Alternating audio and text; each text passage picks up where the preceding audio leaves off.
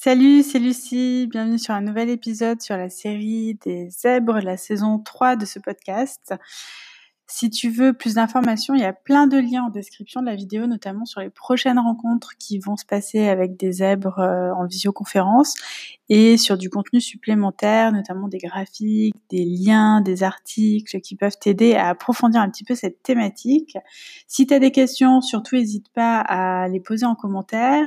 Si tu aimes ce podcast et que tu aimerais qu'il soit un petit peu plus connu, euh, ajoute un petit like sur les différents épisodes et je n'ai plus qu'à te souhaiter une très bonne écoute. À très vite. Hello, donc aujourd'hui je vais t'expliquer comment on fait pour reconnaître un zèbre si jamais tu en as un dans ton entourage. Et je vais aussi euh, t'expliquer pourquoi est-ce que c'est vraiment très important de reconnaître des zèbres et euh, de leur dire que tu penses qu'ils sont peut-être zèbres parce que euh, bah, tu risques peut-être de leur changer leur vie. Dans les vidéos précédentes, je t'ai expliqué rapidement euh, quelques éléments pour les différencier, notamment le fait qu'ils se trouvent pas doués, euh, le fait qu'ils sont souvent des grands voyageurs, qui parlent plusieurs langues, qu'ils ont une alimentation un peu marginale. Peut-être le fait qu'ils sont passionnés d'échecs, ça peut aussi être un élément. Je t'ai parlé aussi de quelques métiers qui te permettent peut-être de pouvoir détecter euh, un zèbre. Et euh, dans la prochaine vidéo, je vais t'expliquer qu'est-ce que ça change de savoir qu'on est zèbre et quel est l'impact sur notre vie, notamment dans notre relation avec les pervers narcissiques, en quoi ça a un impact fondamental que de connaître sa propre douance et comprendre son propre mécanisme. Alors donc déjà quelques euh, détails, quelques petits signes des rayures, quelques euh, informations qui peuvent te mettre la puce à l'oreille pour détecter un zèbre, c'est qu'il a une faible euh, estime de lui, il est dans ce syndrome de l'imposteur, il a toujours l'impression qu'il n'en fait pas assez, du coup, en plus, s'il s'ignore, il va essayer toujours d'en faire des tonnes, de se surjustifier, de montrer qu'il a assez de diplômes, qu'il a fait assez d'efforts. Euh, voilà, il, il va être vraiment dans cette démarche-là. C'est quelqu'un qui peut aussi avoir des difficultés sociales, c'est-à-dire que parfois il va dire des choses pertinentes et très pointues, il va capter des, éléments euh, de ta personnalité, mais euh, il va peut-être être un petit peu maladroit dans la façon de le présenter, être euh, peut-être un excès de sincérité, beaucoup de mal à mentir aussi, et à faire semblant. Il ne sait pas faire semblant. C'est quelqu'un qui a tendance à souffrir de solitude, d'incompréhension, se sentir un peu marginal. Parfois, il est un peu à l'écart dans les soirées. En général, notre entourage nous repère assez facilement parce qu'on est un petit peu hyperactif. Alors ça, ça va pouvoir se détecter notamment par le fait qu'on parle vite, qu'on parle beaucoup, qu'on a beaucoup d'idées. Euh, il y a l'hyperactivité aussi euh, motrice, c'est-à-dire qu'on a du mal à rester en place, on est tout le temps en train de faire plein d'activités. Moi, je sais par exemple que mes parents, euh, ils n'ont pas beaucoup de chaises dans leur pièce principale, dans, dans la pièce de vie. Même le canapé, c'est limite un objet de décoration. On n'est pas vraiment là pour l'utiliser. Euh, ben ça, c'est à mon avis un signe d'hyperactivité. Quelqu'un qui ne sait pas s'asseoir, euh, c'est qu'il a quelque part une hyperactivité. Et si elle est physique, elle est aussi possiblement mentale. Euh, si tu penses que euh, ton ami a des troubles du déficit de l'attention, c'est possible aussi euh, euh, qu'il ait un mécanisme qui ressemble au zèbre. Donc le trouble du déficit de l'attention, c'est il a du mal à rester concentré sur la conversation avec toi quand il y a une conversation à la table d'à côté dans un restaurant ou dans un café. Euh, c'est peut-être, euh, il oublie parfois des objets, il oublie de dire des trucs importants parce qu'il était concentré sur autre chose. Il a du mal à se concentrer, surtout quand il y a beaucoup de stimulation autour de lui. La pensée en arborescence, alors ça c'est très rigolo et euh, on arrive facilement à, à, le détecter quand on est assez familiarisé avec ça.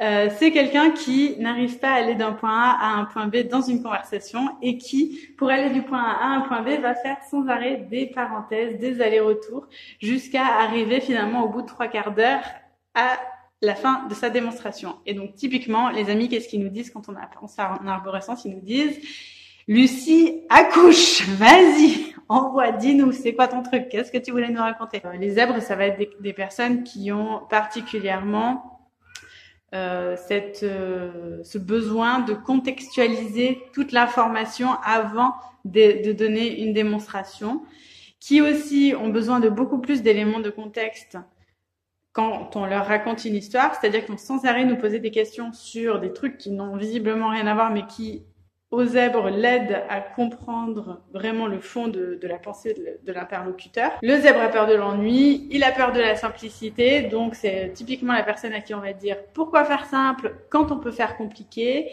Euh, c'est quelqu'un qui euh, va préférer toujours aller dans des mécanismes plus complexes, qui va avoir besoin euh, peut-être de mettre euh, des, des, trucs en fond sonore parce qu'il a, il a peur de s'ennuyer, donc peut-être tout le temps des podcasts dans les oreilles. Alors la télé, j'ai l'impression que c'est pas quelque chose que le zèbre apprécie beaucoup, mais euh, tout, tout ce qui va être autre type de sollicitation mentale, ça va lui faire du bien. Lire des livres de métaphysique, des trucs un peu complexes et scientifiques, alors que ça n'est pas du tout son domaine d'expertise, ça aussi c'est typique chez le zèbre. Il va se poser des questions euh, en permanence, donc euh, déjà des questions de doute de soi, parce que sous-estime de soi, mais aussi des questions sur la vie, la mort, euh, les expériences de mort imminente, la spiritualité, l'existence de Dieu, les extraterrestres. La physique quantique aussi, c'est un sujet très très très zébré la quête de sens, quelle est ma place dans l'univers, euh, qu'est-ce que je suis venue faire ici, quelle est ma mission de vie, voilà, tout ça c'est des sujets super zèbres. Un grand besoin d'altruisme parce que donc c'est quelqu'un euh, d'hypersensible qui ressent beaucoup les émotions des autres, notamment avec son hyper-empathie. Et du coup, pour son propre bonheur, en fait, il a besoin que les gens autour de lui aille bien. Et donc, d'où cette pulsion naturelle de l'altruisme. Et donc, dans tout ce qu'il va faire, il va essayer d'avoir un impact positif sur les autres, ou en tout cas sur son système de valeurs qui lui semble être le plus juste possible. C'est quelqu'un aussi qui va euh, souffrir pas mal d'injustice et en tout cas de, de la blessure de l'injustice peut-être au sens de la vidéo que j'ai faite sur les cinq blessures de l'âme injustice. Alors moi je suis zèbre et personnellement je n'ai pas du tout cette blessure, mais bon, euh, c'est des gens pour qui la justice va être très importante.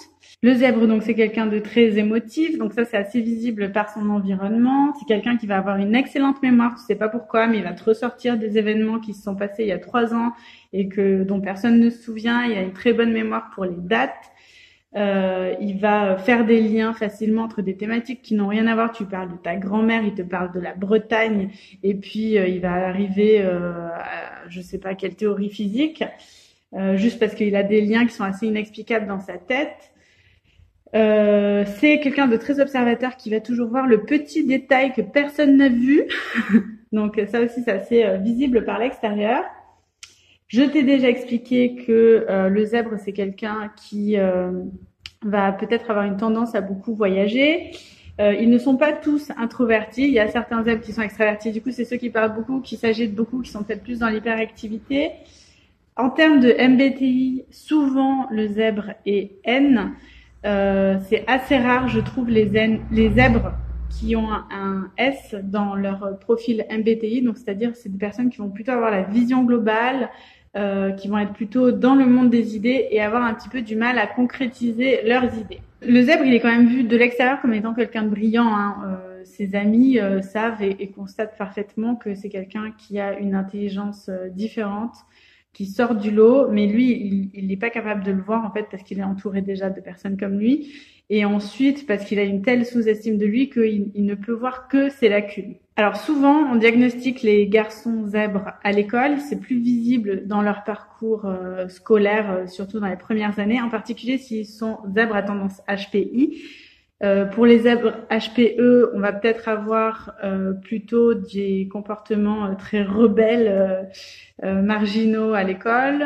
en termes de, de métiers, bon, je t'ai déjà expliqué dans la vidéo précédente, mais ça va être des métiers qui vont être tout ce qui est au niveau de l'intellectuel, des consultants, de l'informatique, des métiers créatifs, dans la musique, les arts du spectacle, le, showbiz, la télévision. Euh, D'ailleurs, on remarque souvent qu'à la télévision, les gens qui y travaillent sont des gens qui ne regardent pas la télévision, donc il y a vraiment euh, deux, types de profils et je pense que les zèbres sont plutôt dans ceux qui font la télévision que dans ceux qui regardent la télévision. Le zèbre est vu par son environnement comme quelqu'un de plutôt instable, comme quelqu'un aussi d'autonome qui va pas trop euh, dépendre tout le temps des autres et qui euh, a tendance à se détacher un petit peu des groupes, un peu électron libre. Euh, c'est quelqu'un de perfectionniste qui parfois a tendance à ne pas publier, ne pas finir les choses parce qu'elles ne sont pas parfaites. Donc il ne, fait jamais de rendu de son travail, mais on sait que c'est quelqu'un qui travaille beaucoup et qui a des idées absolument extraordinaires. C'est juste que son environnement est un petit peu frustré que bah, il accouche jamais et il nous sort jamais ses trucs. le zèbre est un grand curieux, il va s'intéresser à plein de domaines. il a toujours des idées sur tout qui peut être un petit peu agaçant dans les conversations, euh, dans les soirées. Son environnement euh, le trouve assez original, ça peut être dans sa façon de s'habiller, dans son mode de vie, euh, dans son alimentation marginale. C'est quelqu'un qu'on va trouver de un peu naïf parfois, un côté enfantin, émotif, un peu immature. surtout s'il a ce côté HPE qui est très développé, donc ça dépend bien sûr des zèbres. Il a un humour un peu étrange, euh, c'est-à-dire qu'il a une grande richesse d'idées, euh, de, de réflexions. Alors, il est possible qu'il rit souvent dans sa tête. Moi, je me souviens de mon grand-père qui faisait ça, qui, qui était dans, dans, toutes ses idées, et puis euh, à un moment donné, il était en silence et, on le voyait faire parce qu'il rigolait euh, à ses propres idées et que juste d'imaginer certaines situations, il était euh, pété de rire. Par contre, le zèbre prend très mal l'humour qui lui est dirigé parce qu'il a du mal à comprendre euh, l'ironie. Donc vraiment un, rapport à l'humour un petit peu particulier.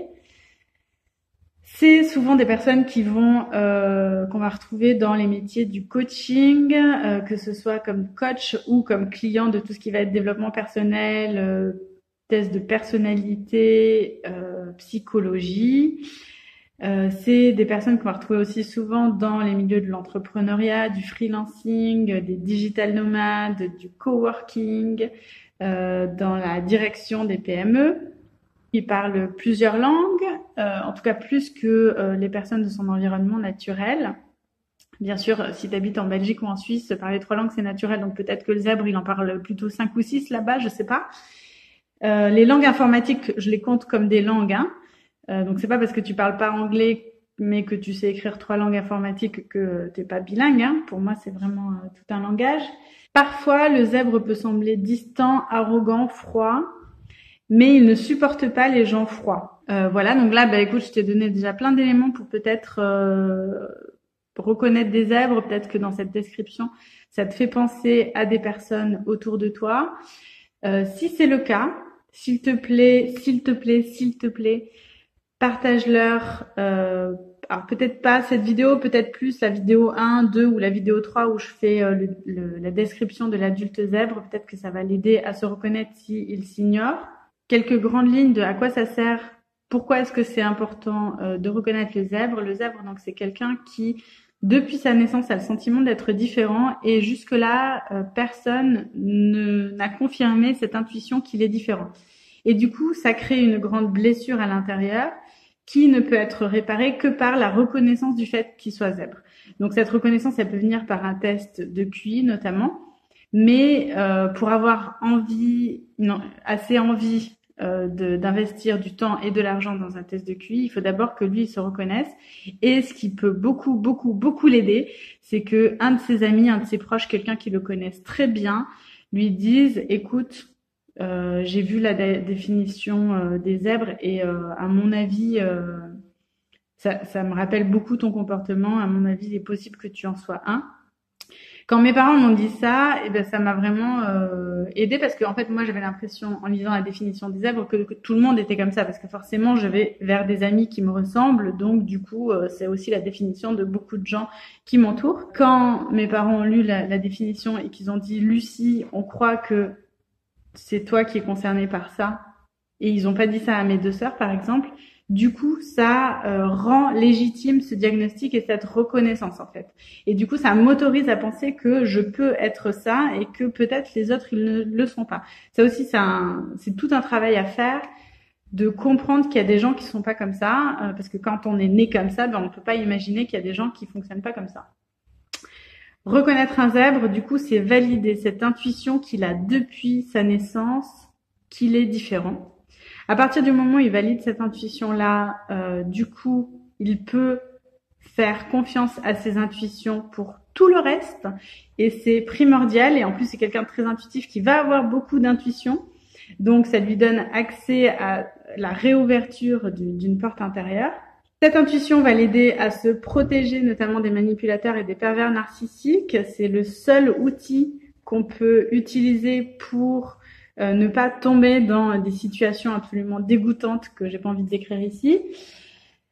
Reconnaître de l'extérieur que cette personne a un fonctionnement atypique, c'est aussi lui reconnaître qu'il a un profil, un talent atypique et donc qu'il a le droit de suivre un parcours professionnel atypique, qu'il n'est pas obligé de suivre la voie des écoles d'ingénieur, écoles de commerce ou, médecine ou je sais pas quoi, qui lui irait pas du tout et plutôt euh, se faire confiance et faire quelque chose d'unique parce qu'il a un profil vraiment euh, particulier. Reconnaître un zèbre, c'est aussi euh, le sortir de la solitude, lui dire qu'il y a d'autres personnes qui sont comme lui, qui fonctionnent comme lui, qu'il y a des spécialistes, euh, des, des, des, psychologues spécialisés dans le type de comportement comme le sien.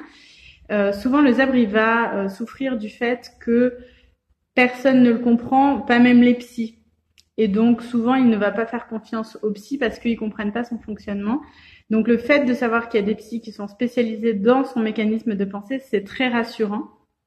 Il n'est pas obligé d'aller consulter, mais en tout cas, ça lui donne des clés pour pouvoir avancer. Ça va le libérer aussi de sa culpabilité. Le zèbre se sent coupable de tout ce qu'il fait. Euh, comme il ressent beaucoup les énergies des autres, euh, il a toujours l'impression de ne pas en faire assez pour faire du bien aux autres. Alors qu'à partir du moment où il connaît, il comprend son fonctionnement, il va pouvoir se libérer de cette culpabilité permanente. Se connaître, ça peut aussi l'éviter de faire un burn-out parce que justement, comme il fait plus d'efforts, parce qu'il a toujours l'impression de pas en faire assez, ça peut amener au burn-out. Donc, se connaître, connaître son fonctionnement, ça peut éviter ça. Et c'est quand même plutôt cool de la part d'un ami d'éviter ça à son pote. À mon avis, reconnaître un zèbre, lui dire, écoute, je crois que tu es zèbre, pour moi, c'est un vrai acte d'amour c'est euh, vraiment faire un cadeau à quelqu'un que euh, de le reconnaître, de reconnaître son fonctionnement et, de lui dire je crois que c'est ça et du coup de lui permettre de faire le premier pas vers un cheminement qu'ensuite lui il doit faire tout ça, mais on peut pas faire à sa place, mais euh, qui est un cheminement de mieux se connaître. Pourquoi est-ce que euh, je préfère parler du mot zèbre quand on est à cette phase-là? Parce que c'est un mot qui n'est pas empreint de tous les préjugés du surdoué et donc qui va nous obliger à aller chercher l'information comme euh, la pensée en arborescence, la synesthésie, euh, l'hypersensibilité, le syndrome de l'imposteur, tous ces éléments-là qui sont des mots qu'on n'a pas du tout associés avec le mot surdoué et que on associe euh, forcément avec le mot zèbre quand on commence à faire quelques recherches. Donc du coup, à mon avis, c'est un mot qui est plus facile, plus intelligible pour commencer. Quoi. Voilà, donc ben, je te laisse dans la prochaine vidéo. Euh, je vais t'expliquer ce que ça a changé concrètement chez moi, dans mon état d'esprit, dans mon comportement, dans mes relations euh, sociales, familiales et amicales, euh, que de savoir que je suis zèbre. Si euh, tu veux, tu peux conseiller peut-être à ton ami que tu reconnais euh, de t'inscrire. Donc toujours, hein, je t'ai dit dans toutes les autres vidéos, il y a un lien en description euh, pour euh, t'inscrire. Et en fait, j'ai fait toute une série de mails où chaque semaine, tu vas recevoir trois vidéos, trois épisodes de cette série avec des informations complémentaires, des graphiques, des liens vers des articles ou euh, mon petit, euh, ma petite caverne d'Alibaba où j'ai stocké toutes les informations pertinentes qui, moi, m'ont aidé à me reconnaître. Euh, donc, je te livre tout ça dans cette newsletter hein, qui est complètement gratuite et qui peut être peut-être un parcours intéressant pour que ton ami commence cette phase d'autodiagnostic et de se reconnaître lui-même. Je te remercie pour ton temps, je te remercie pour ton ami qui peut-être se découvrira lui-même et je te retrouve dans la prochaine vidéo. À très vite. Ciao ciao.